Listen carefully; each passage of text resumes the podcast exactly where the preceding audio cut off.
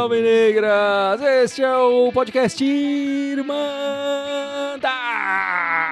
de Corintiana. Ele vai inovando, ele vai fazendo com o microfone. É, 93. Estamos foi aqui meio todos pornográfico. quarentenados aqui em casa. Ele aprendeu esse efeito vendo os vídeos do Robert Plant, né? Ele É. fazia uns negocinhos. ó. E aí, É, pessoal, vibra- estamos aqui o Icarão, o Gibson e o Fábio. Tudo certo com vocês, galera? Aí, Belezinha? meus amigos? Tudo certo? Como vocês podem-.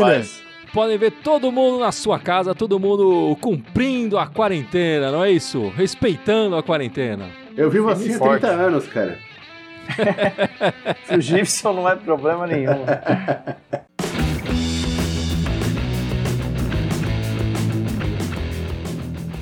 Bom, vamos começar entrando nos assuntos e sempre fica no início do nosso podcast o nosso recado, né? O, o coronavírus é um negócio sério, não é só uma gripezinha, o negócio tá pegando. Fiquem em casa, pratiquem o distanciamento social, utilizem todos os meios para se prevenir dessa doença, lavem as mãos, evite sair de casa, não é isso, Icarão? É isso aí, galera. O negócio tá sério ainda, não é porque passou um tempo que já tá tudo, tudo certo, tudo curado. Não, não é bem isso, não. Então vamos tomar cuidado, vamos todo mundo pensar é, em si mesmo e no próximo. Né? E ajudar, claro, os enfermeiros e médicos que estão na linha de frente, né? Enfrentando essa doença ali. É, a gente fica em casa e ajuda o trabalho deles, né? É, é, evita mais contaminados, evita a sobrecarga no sistema de saúde, que já está sobrecarregado em alguns estados aqui no Brasil, não é isso, Fábio?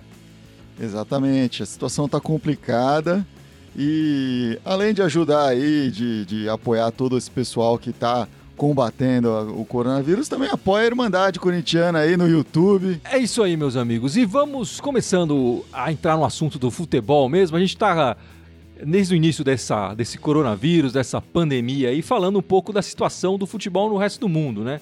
A gente já falou um pouco no- em alguns podcasts atrás que a Bélgica decidiu encerrar o, o campeonato e, e o time em primeiro lugar foi o campeão, enfim, os times, a posição tá- ficou valendo, né? A posição que o campeonato parou. Essa semana, o campeonato holandês decidiu encerrar também. O campeonato holandês não vai terminar, faltavam mais de 10 rodadas para terminar o campeonato, ele não vai ser terminado. Mas ao contrário do campeonato belga, vai ser sem campeão, sem rebaixamento, quer dizer, as equipes vão se manter assim nessas séries é, por mais uma temporada. E essa temporada, os jogos dessa- do que aconteceram dessa- do campeonato vão valer a pena, vão valer, valer apenas para colocar classificação nas ligas europeias que vão ser disputadas provavelmente no segundo semestre, né? Então o campeonato encerrou sem campeão e sem rebaixamento esse ano. Enfim, aqui no Brasil a gente continua sem resposta do que vai acontecer. Os campeonatos paulistas, os campeonatos regionais, né, não só o paulista, mas nenhum campeonato regional se posicionou a, a respeito disso. Quer dizer, a gente não sabe se vai continuar, se não vai continuar, se vai ter rebaixamento, se não vai ter. Eu acho que cada federação deve decidir alguma coisa, mas a gente continua sem resposta sobre o que vai acontecer no futebol brasileiro, não é isso, Gibson? Cara, então, a- aqui a gente tá atrasado, como a gente já falou em outros podcasts, a gente tá atrasado no que tange a Covid-19 em relação à Europa e Estados Unidos, né? Aqui a gente começou mais tarde e vai sair mais tarde do, problema. É, com, uma, com uma complicação que aqui é um país gigantesco, né? Tipo, não dá pra comparar com a Bélgica, com, com nenhum desses países, enfim. É, aqui vai ser muito mais complicado do que lá. Então a gente não tem como saber o que vai acontecer aqui. A gente fica nessa coisa. Ele já falou: ah, o Campeonato Paulista de repente para e o Santo André é campeão, ou de repente não vai ter campeão. Enfim, cara, é- essa semana pintou até aquele negócio do- dos planos aí da, da, da CBF, né? Dos oito planos lá. Eu acho que ninguém sabe de nada, cara. É, os oito planos foram da Comebol. A Comebol, CBF, exatamente, a, é. a CBF é, divulgou, enfim, que quer, planeja, eu acho que é um planejamento meio infactível no momento, mas planeja testar todos os jogadores de todos os times, de todas as séries é, do, do Brasil, né, do Campeonato Brasileiro. Quer dizer, são mais de 180 clubes. Aí se a gente multiplicar por, por 20, né, que seria mais, acho que é mais que isso de número de jogadores, mas é, é muita gente para ser testada, é, pensando no Brasil inteiro, que é um país continental, e a gente não tem nem teste para as pessoas qualquer ali chegar e fazer o teste, né? Já tá difícil pra gente É, não, fazer e- teste e- suficiente. E tem uma então, outra questão que assim, tudo bem, você testa no começo, mas não vai testar depois durante o campeonato, tem que testar de novo. exatamente, né? não Teria dá pra testar uma vez só. testando, Exatamente, É, exatamente. semana e lá e testa todo É. mundo. É um trabalho desgraçado, né? Fazer isso, né? O campeonato espanhol, o presidente da Federação Espanhola, é, garantiu que vai terminar o campeonato, sem dizer data, sem dizer previsão nenhuma, mas ele garantiu que vai terminar. Nem que seja Sim. no FIFA, né? É, é, mas ele já, ele já lançou, se não terminar, ele garante que vai ter o rebaixamento. Quer dizer, imagino que tenha campeão também. Ele falou de rebaixamento apenas, mas se tiver rebaixamento, é ah. é justo que tenha um campeão. É, mas vamos aguardar a posição do que vai acontecer na, na, na, Espanha, né? Que foi um dos países que mais sofreu aí é, com, com esse coronavírus. E a Liga Coreana, a sul-coreana, né? O, o, o, a Coreia do Sul é um dos países que melhor lidou com essa pandemia. É, fizeram bastante testes, enfim, é um país menor, mas que já tinha passado por uma crise é, de, de, vírus recente e tal, então estava mais preparado exatamente da SARS. É, anunciou que o campeonato deve começar em 8 de maio. A Liga Coreana, que é uma liga menor, nem tinha começado ainda. O adiamento, é, foi adiado o início da liga e deve começar no dia 8 de maio, sem público. E eles não dão data nenhuma, nem até o final do ano, enfim, para voltar com o, público no estádio, né? Mas a liga deve começar no dia 8 de maio. É, e é bom dizer, antes de que todo mundo fale que aqui no Brasil seja possível, lá no a nota que dizia, que falava disso, dizia também que na Coreia do Sul o índice de infectados é de 15 infectados a cada seis dias, quer dizer, é um, um nível de infecção muito pequeno né, é, e que, muito controlável. E como a gente falou, eles estão fazendo muitos testes, então eles têm um, um nível de certeza muito grande a respeito dessa quantidade de infectados. O coronavírus está controlado lá e por isso que eles estão po podendo começar agora o campeonato. Eles não tinham problemas, o campeonato está iniciado já, né? O campeonato não tinha nem começado, então eles vão começar o campeonato agora. O Edson Filho, ele comenta aqui por que não continuam as competições na mesma data que parou no ano que vem, valendo o título 2020-2021 que é, que é uma ideia que a gente comentou um pouco sobre é, na semana passada sobre essa questão de calendário, até se não era uma oportunidade de casar calendários né, com a Europa e tal. O que eu acho curioso, cara, é que a gente vem conversando, sei lá, nas últimas três ou quatro semanas sobre toda essa questão, obviamente por causa do coronavírus. E é engraçado perceber que passou-se uma semana e, e, assim, continua um burburinho, mas não tem nenhuma perspectiva, assim, do que pode rolar, né? É, por, por enquanto ninguém falou nada de do, do que eles estão planejando. Eles disseram que estão planejando, mas não mostraram nenhum. Não, enfim, não mostraram nada de não planejamento. Nada, é. o, o... Se, se existe algum planejamento, eles devem ter alguma data limite para que o Paulista possa ser jogado, da, uh, continuado, e uma data limite para que o brasileiro possa ser jogado também junto com o Paulista. É, e aí tem projeções até de terminar o brasileiro em janeiro, fazer alguma coisa assim. É, a gente não tem ideia de quando que isso vai acabar, ainda mais no Brasil que o negócio está começando a decolar agora. Né? A gente está começando a atingir um número de mortes aí diárias grande, enfim. Tá? Então acho que o, a gente ainda tem que passar pelo pico antes de começar a discutir quando que vai retomar as coisas. É, mas o, o que fica para mim claro é que assim, a, a, tanto a Comebol, a CBF e a Federação Paulista, todas disseram que vão manter todos os jogos. O que a gente sabe que é impossível isso acontecer, é, até porque tem cada país da Comebol, por exemplo, está passando por, por, níveis diferentes de, de contágio. Cada estado aqui no Brasil também está passando por níveis diferentes, de problemas diferentes. A gente sabe que não vai dar para ter tanto de jogo. E, e, eu acho que falta uma comunicação em geral nesse sentido, né? De, a, acho que a gente percebe que falta um comando da Comebol, falta um comando da CBF e um, é, de, de, comunicação mesmo. Vamos se falar, vamos entender como é que fica esse calendário, vamos conversar. Eu não estou vendo essa conversa, quer dizer, eu vejo pontualmente esses dirigentes falarem, mas eu não vejo nenhuma ação conjunta. E, e o, o, calendário, é, ele é conjunto, ele é feito para todos os times é, e a gente tá falando, sei lá, se por acaso o Paulista decidir parar e o Carioca decidir continuar, vai ferrar o, o calendário pro Campeonato Brasileiro. É, quer dizer, é, e mesmo se você pensar em ligas menores, talvez que não tenham importância para a Série A, tem importância para a Série B. É, é, times que não estão jogando a, a, a Libertadores estão jogando a Sul-Americana. Quer dizer, se não houver um. sentar todo mundo junto e conversar e chegar num acordo é, num planejamento todos juntos a respeito do calendário no futebol brasileiro, a gente não vai chegar em lugar nenhum.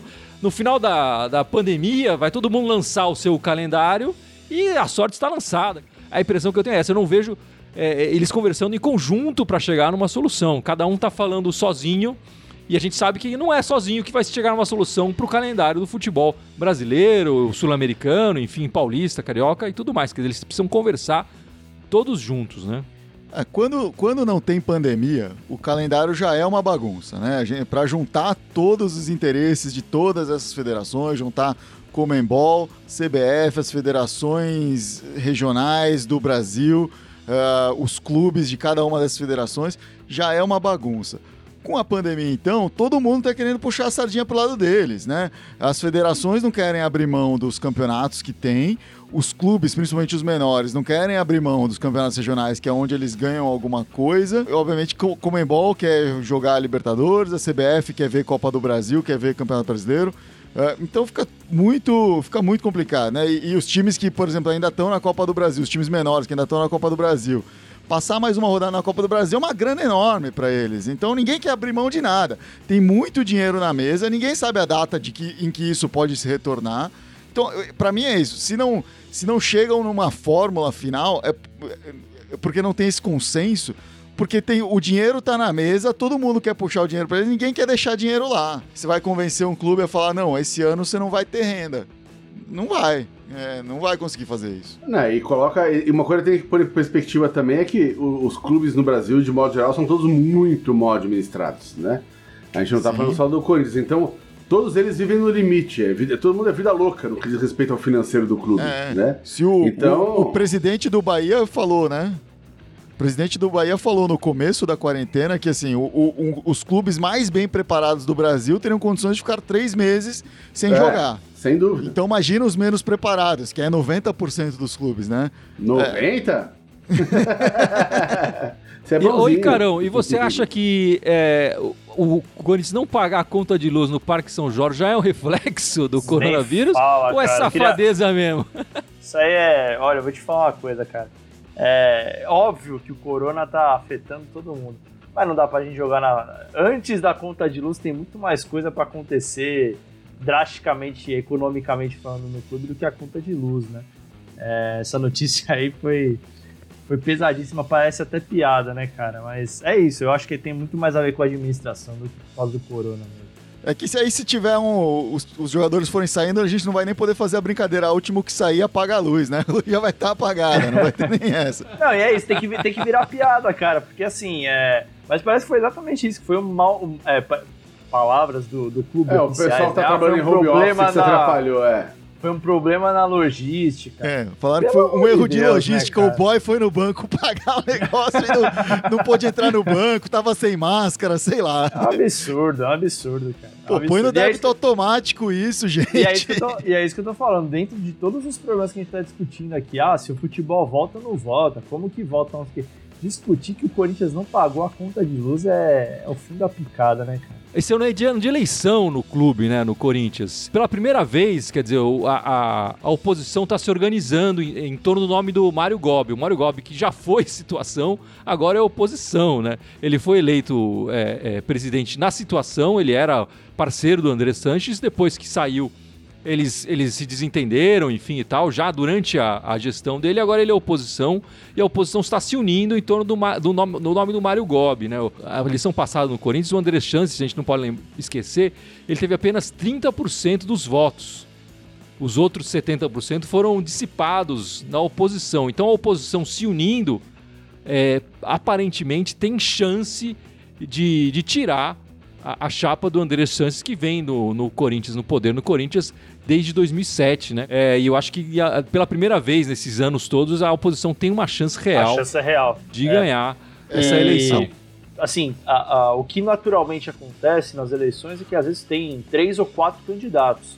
O que está se encaminhando é que toda a oposição vai se fechar no GOB é, e a situação vai tentar botar alguém que provavelmente pode ser o Duílio, ou se fala muito do nome do Paulo Garcia, que é muito, apesar de ter saído como oposição nas últimas eleições, ele é muito próximo do do, do, do Andrés. Então pode ser que saia também esse nome. Enfim, é, é, tudo muito confuso, né? Porque o Gobi era da situação, só que aí, palavras dele, ele fala que desde 2013 ele tá rompido com a situação a politicagem ali dentro é, é muito confusa. Né? É, a, a, política no Corinthians não é diferente da política no Brasil. Você vai mudar o nome, você vai mudar, ah, saiu oposição, entrou situação. Vai continuar a mesma merda, vai continuar uma lama, vai continuar horrível. Tem que lembrar assim, quando o Andrés assumiu em 2000 e foi 2007, né, que ele assumiu. É, interinamente em 2007 ele 2000, assumiu. Em 2007 ele assumiu e teve essa sequência aí de- do, do grupo dele como situação, né? Da chapa dele como situação. O Corinthians estava na lama, o Corinthians estava na Série B, estava caído, ou estava prestes a cair, enfim. Não estava um bom Corinthians, né? O Andrés cresceu e caiu com o Corinthians. assim, eu Sim, não tô, sim. não tô isentando, assim, o, o Andrés fez. o- o- a situação fez muita coisa boa pelo Corinthians e tá na situação de hoje que não é boa. né? E já há alguns anos não vem boa. Então, é, eu, eu acredito numa troca, mas eu não acho que a oposição se unindo em cima do Mário Gobi, com os nomes fortes que tem atrás dele ali, Citadini, sei lá o quê. Cara, isso não, isso não vai gerar coisas boas pro Corinthians. Vai mudar o nome das pessoas que estão ganhando grana com isso, mas não vai beneficiar o torcedor corintiano. Tinha que ser uma, uma oposição nova, algo completamente diferente aí de, de gente assim interessada no Corinthians para valer, não interessada no nome próprio, não interessada em se candidatar para ser campe- eh, deputado estadual federal depois.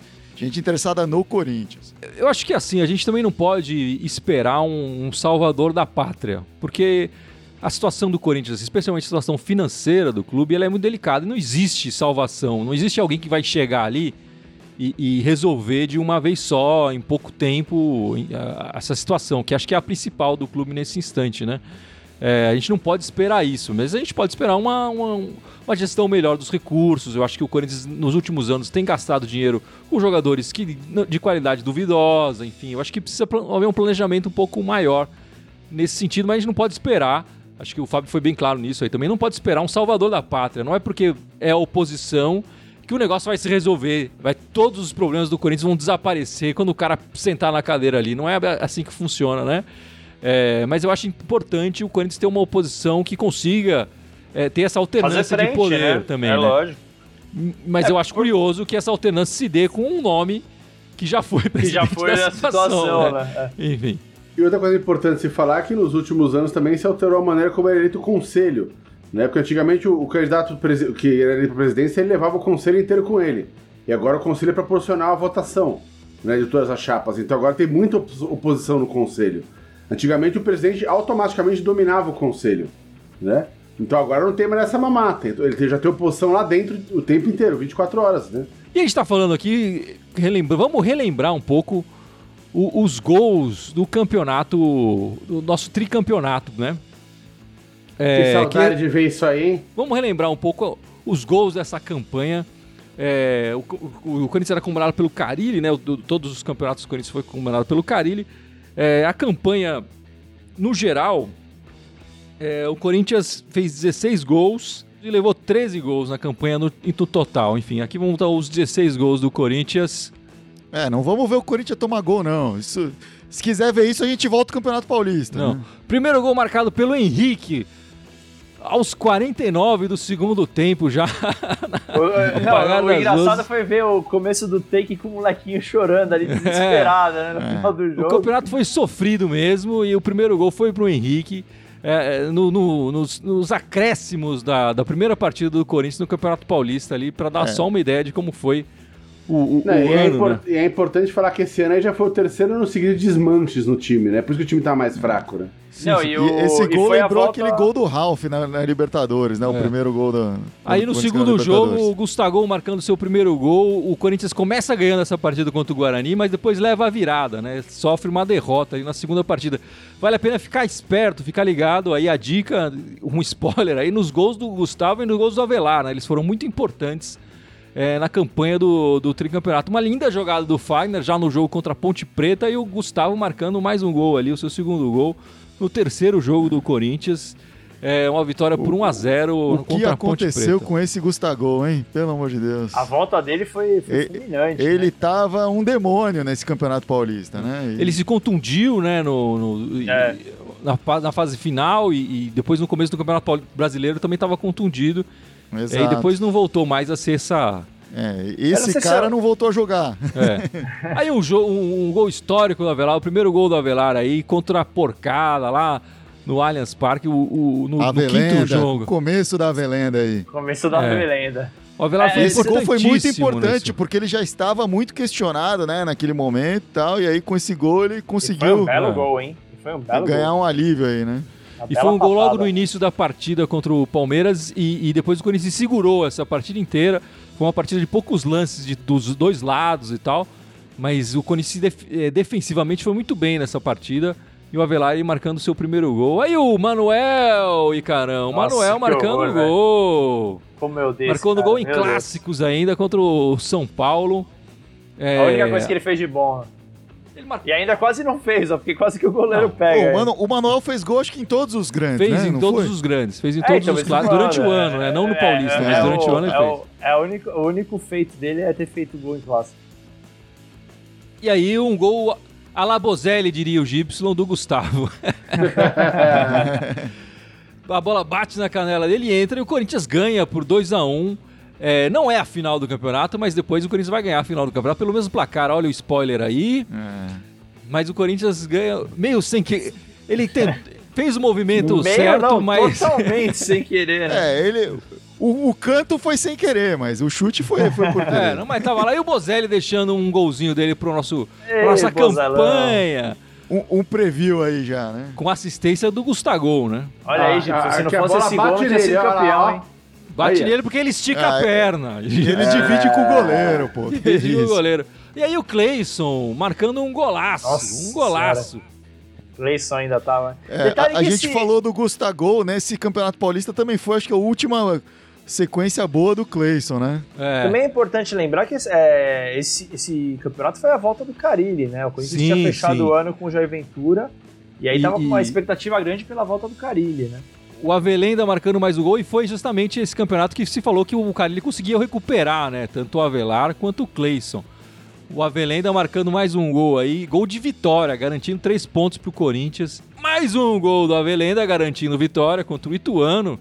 Esse já é o último jogo da, da primeira fase, né? Da fase de grupos. Essa, essa foi a famosa cagada, né? Que ele quis cabecear e conseguiu virar de costas Não. e cabecear de ombro. Tá lindo. O Avelar que a gente costumava dizer. Não, né? O Avelar que a gente- o- E aí já. O primeiro jogo da quarta de final, o Quarta Corinthians de começa final, aí. perdendo pela, da Ponte Preta, mas empata Não, no final da Ferroviária, partida num gol, no- com esse gol do Gustavo, né? Não, da Jogada do Ferroviária, Cleison com a Ferroviária, É, exatamente. desculpa. importantíssimo esse gol, né? Porque voltar com a, com a a derrota desvantagem é, seria, seria ruim. O Ferroviário era um time bem encardino, com uma defesa boa. É. Os dois jogos contra a Ferroviária foram dois empates, né? Um a um, a decisão foi para os pênaltis. O Corinthians levou nos penais é, e o Urso garantiu o nosso gol na, na arena. Esse jogo na arena, aliás, foi impressionante. O Corinthians jogou para ganhar a partida. É, muitas chances perdidas, muitos gols desperdiçados. Marcou apenas esse gol com, com o Júnior Urso. E depois leva um empate pouco tempo depois. E a decisão vai para os pênaltis. E nos pênaltis o Cássio cata. Aí já na semifinal contra o Santos, o Manuel aí, ó, Icarão. Para você, o Manuel. Mais um gol do Manuel. Manuel, Manuel. meu Bozelli do Gibson. Ó, a dupla de zaga tá decisiva. O Henrique fez o gol no primeiro jogo, o Manuel já fez dois aí em clássicos. em clássicos. E o Cleison marcando mais um belo gol na, na- na semifinal do Paulista, garantindo essa vitória importante para o Corinthians na primeira partida, né? O Corinthians jogou muito Sim. bem essa- esse jogo e merecia até ter feito mais gols. É, e depois sofre um sufoco danado ali na segunda partida da semifinal contra o Santos numa, numa derrota, né? O Corinthians perde por 1 a 0 segura quase o jogo inteiro o resultado de 0 a 0 e a disputa vai para a disputa dos pênaltis e o Corinthians vai acabar levando é, no final dessa disputa de pênaltis. Aí o Henrique marcando o último pênalti do Corinthians. Essa disputa foi grande, né? Que se você vê a disputa 6 a 7 quer dizer, foi além dos cinco, das cinco cobranças alternadas. E aí É, o. teve um, um perdeu pra cada lado, né? Nas, na normais, e depois ainda teve mais dois pro Santos e três pro E o Cássio batendo. tava nessa bola, hein? O Cássio Tava nessa bola, e, Se não e vai o Corinthians se classifica para a final contra o São Paulo. E aí o Avelenda novamente marcando um gol, um gol importante né, na, na final. A primeira final foi no Morumbi, 0 a 0 primeira partida. E a segunda foi na Arena. O Corinthians começa o jogo ganhando uma, uma jogada ensaiada, né? O, do, de escanteios. Quantos gols o Corinthians marcou de bola parada nesse campeonato? Esse é mais um, né? O, o Ralf ajeita a bola pro Avelar ou pro Manuel fechando ali na, na segunda trave para fazer o gol. É, mais um do Aí, o São Avelar. Paulo, aí depois o São Paulo empata, né? E aí. Logo, é, pouco, pouco minutos pouco depois, depois- O, o, o, o São Paulo empata e lá no final da partida o Corinthians vai marcar o gol derradeiro com o Love, né? Um Uma baita bela, golaço. bela, belo passe do Sornoso, olha só. E uma bela remate do, do Love também. 43 do segundo tempo ali, garantindo o tri. O passe do Sornosa foi um absurdo de, de, de visão Não, foi de jogo. lindo assim. esse passe. Nossa senhora. É, e eu lembro que eu pensei, puta, que bom, temos um cara bom então de passe. Quem sabe o Sornosa agora vai encantar. É, não encantou, né? E, Não e fez o mais Love, nada disso. cara. O segundo, o segundo ponto foi o Love, assim, a finalização que ele fez foi, foi, foi de quem sabe, né, cara? Não é um negócio. é, muita gente ali teria tentado parar, ajeitar, ou ia tentar fazer o que ele fez, só que dado lá na. Lá, na, lá, em, lá no metrô Itaquera, e cara, ele com muita categoria, ele chutou muito bem. Eu lembro que eu lembro que eu vi isso daí, eu falei, caramba. Não, tricampeão paulista, trintou o trigésimo título paulista também do, do Corinthians, conquistado a comemoração aí dos jogadores. É, o nosso ataque, o Gustavo e o Avelar marcaram quatro gols cada um. É, um, um ataque de 16 gols, oito desses gols foram marcados por apenas dois jogadores. Depois o Manuel e o Cleison marcaram dois. Henrique Bozelli, é, é, Urso e Love marcaram um gol cada um, né? É, o Corinthians fez 16 gols, metade deles marcados pelo Gustavo e, E, o pelo Urso Avelar. chegou para a segunda fase, né? Ele não tava, ele não jogou o, co- o começo do campeonato, né? Ele entrou no meio aí. É, Mas eu vou te falar que por mais as dificuldades que a gente, que a gente tava, é, sendo muito franco, não dava pra prever que ia terminar o ano como terminou, porque por mais que ainda o Corinthians não tava jogando 100% redondo, você tinha uma perspectiva um pouco melhor pro campeonato. Lembra que a gente comentava às vezes nos programas é, que, cara, pô, é, é, o Corinthians precisava sim melhorar, que não tava tudo bem, mas que, pô, o título vinha pra dar essa força e tal. Então, pra mim, particularmente, foi uma surpresa ter terminado o ano como terminou. Olha, ouve, ou- ouve aí a profecia, cara. Esse ano vão cancelar o Campeonato Paulista. No final do ano passado, do ano que, desse ano, o cara ele volta e ano que vem o cara vai ser tetra. É eu possível, acho é ótima essa profecia. Só pra gente comparar, enfim, vou- eu peguei os números do, da fase de grupos do, desse Corinthians que- campeão em 2019 e o do Corinthians atual, né? É, na fase de Praticamente eliminado. É, praticamente eliminado. É, na fase de grupos é, foram 12 jogos, né? O Corinthians teve 6 vitórias, 3 empates, 3 derrotas. É, foram 10 gols a favor e 8 gols contra. Agora em 2020 foram 10 jogos, por enquanto, né? Apenas duas vitórias, acho que aí é que tá a principal diferença, né? Cinco empates, quer dizer, um número de empates muito grande. Três derrotas, é o mesmo número de derrotas com menos jogos. Apenas duas vitórias. A gente marcou mais gols do que aquele time fez em 12 jogos, quer dizer, em 10 jogos a gente marcou 12 gols esse ano. É, mas levamos mais, mais gols também, levamos 10, 10 gols. ao- e no ano passado levamos 8 gols em 12 jogos. Quer dizer, a gente vê um ataque mais que funciona mais, mas uma defesa que funciona menos. E uma, uma campanha bem fraca, né? Com apenas duas vitórias em 10 partidas do, do Campeonato Paulista. É muito pouco.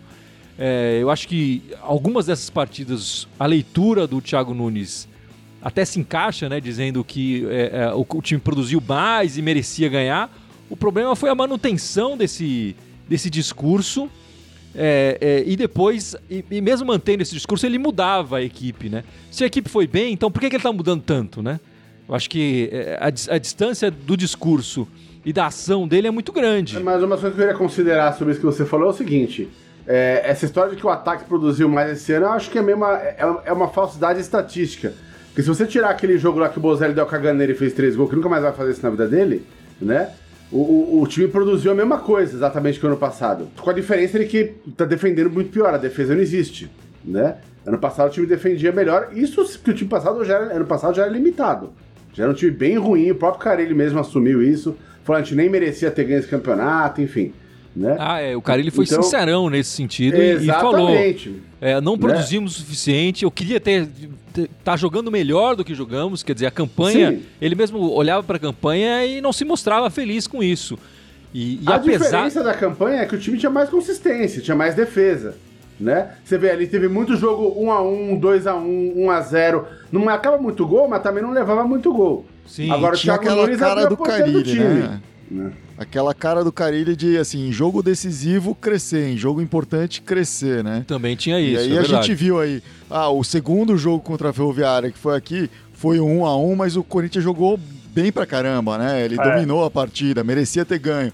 Aquele, o primeiro jogo contra o Santos, jogou pra cacete na semifinal. Foi 2 a 1 mas poderia ter sido 4. Poderia ter sido. Sem foi dúvida. um jogaço. assim, o Corinthians dominou o Santos. No segundo foi o inverso. O Santos colocou o Corinthians na roda, mas não conseguiu fazer. Não conseguiu Mas o resolver, Corinthians né? se defendeu muito bem, isso que eu ia falar. O, o É. Santos veio marcar o O- gol no final da partida apenas. Exato. Já tinha Exato. passado os 30 e, minutos e do nesse segundo tempo. jogo contra nessa final contra o São Paulo também, assim. Então era um time que sabia crescer, era um time que tinha uma organização mínima ali, conseguia se estruturar. Teve o Gustavo bem, teve um Avelar bem, teve um Love no momento crítico subindo de produção. Mas acho que, que isso foi importante. O Carilli reconhecer que o time é limitado e trabalhava isso lá dentro. Ele falava, cara, ele provavelmente falava com o elenco: olha, nós, so- nós não somos favoritos, nós não temos que ser favoritos, não temos time para sair ganhando todo mundo, mas a gente consegue ganhar com conjunto. E fortalecia esse conjunto e trabalhava essa ideia com eles. E aí você via zagueiro marcando gol de monte, você via assim, as comemorações dos gols, como que o time era unido, assim, tinha uma união ali. Era, um, era uma. Era uma ideia bem diferente, assim, de conjunto do que a gente via nesse ano com o Paulista, né? E aqui o Allan Kardec mandando um recado pra nação corintiana. Aê! O Gibson entre vocês aí, que era pra ser o presidente do Corinthians. Fala aí, Gibson, qual seria o seu treinador se você fosse presidente do Corinthians? Você manteria o Thiago Nunes? Não, nem- eu nem contrataria, pra dizer a verdade. É, bicho, cara, das alternativas que tem aí, cara, eu acho que eu, eu traria o Mano de volta ou, ou- ou o próprio Carilli de volta mesmo. Repatriar o Cara, Carilli. O Carilli, o Carilli tá- deve estar uma bala agora também, né? E acho que depois desse, desse acontecido aí, talvez ele não volte tão cedo, né? Uma pena, porque eu acho que o Carilli tem uma história muito bonita dentro do Corinthians. Gostaria bastante de vê-lo É, não, eu acho que o mas- Carilli volta a treinar o Corinthians, mas Não, não, será o acho, ano que mas vem. Eu acho que a gente precisa É, dar um intervalo maior pra ele, pra ele voltar. Não sei se ele ia ser, seria seduzido pelos apelos a, do, a, a do dor Gibson. tá muito aí, né? recente, né? É que o Gibson, é que o Gibson, é, que o Gibson é um cara bacana, né? Todo cativante. Talvez ele não, Não, mas eu- dançaria mas eu- com. Eu, eu- eu quero agradecer aí ao, ao, ao Alan, mas, bicho, eu acho que não daria certo nem a pau lá, bicho. Cara, ia ser muito encrenca, cara.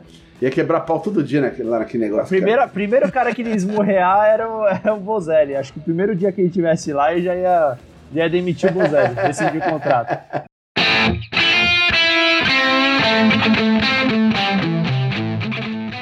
Bom, meus amigos, vamos indo para a fase final do Se Podcast 193.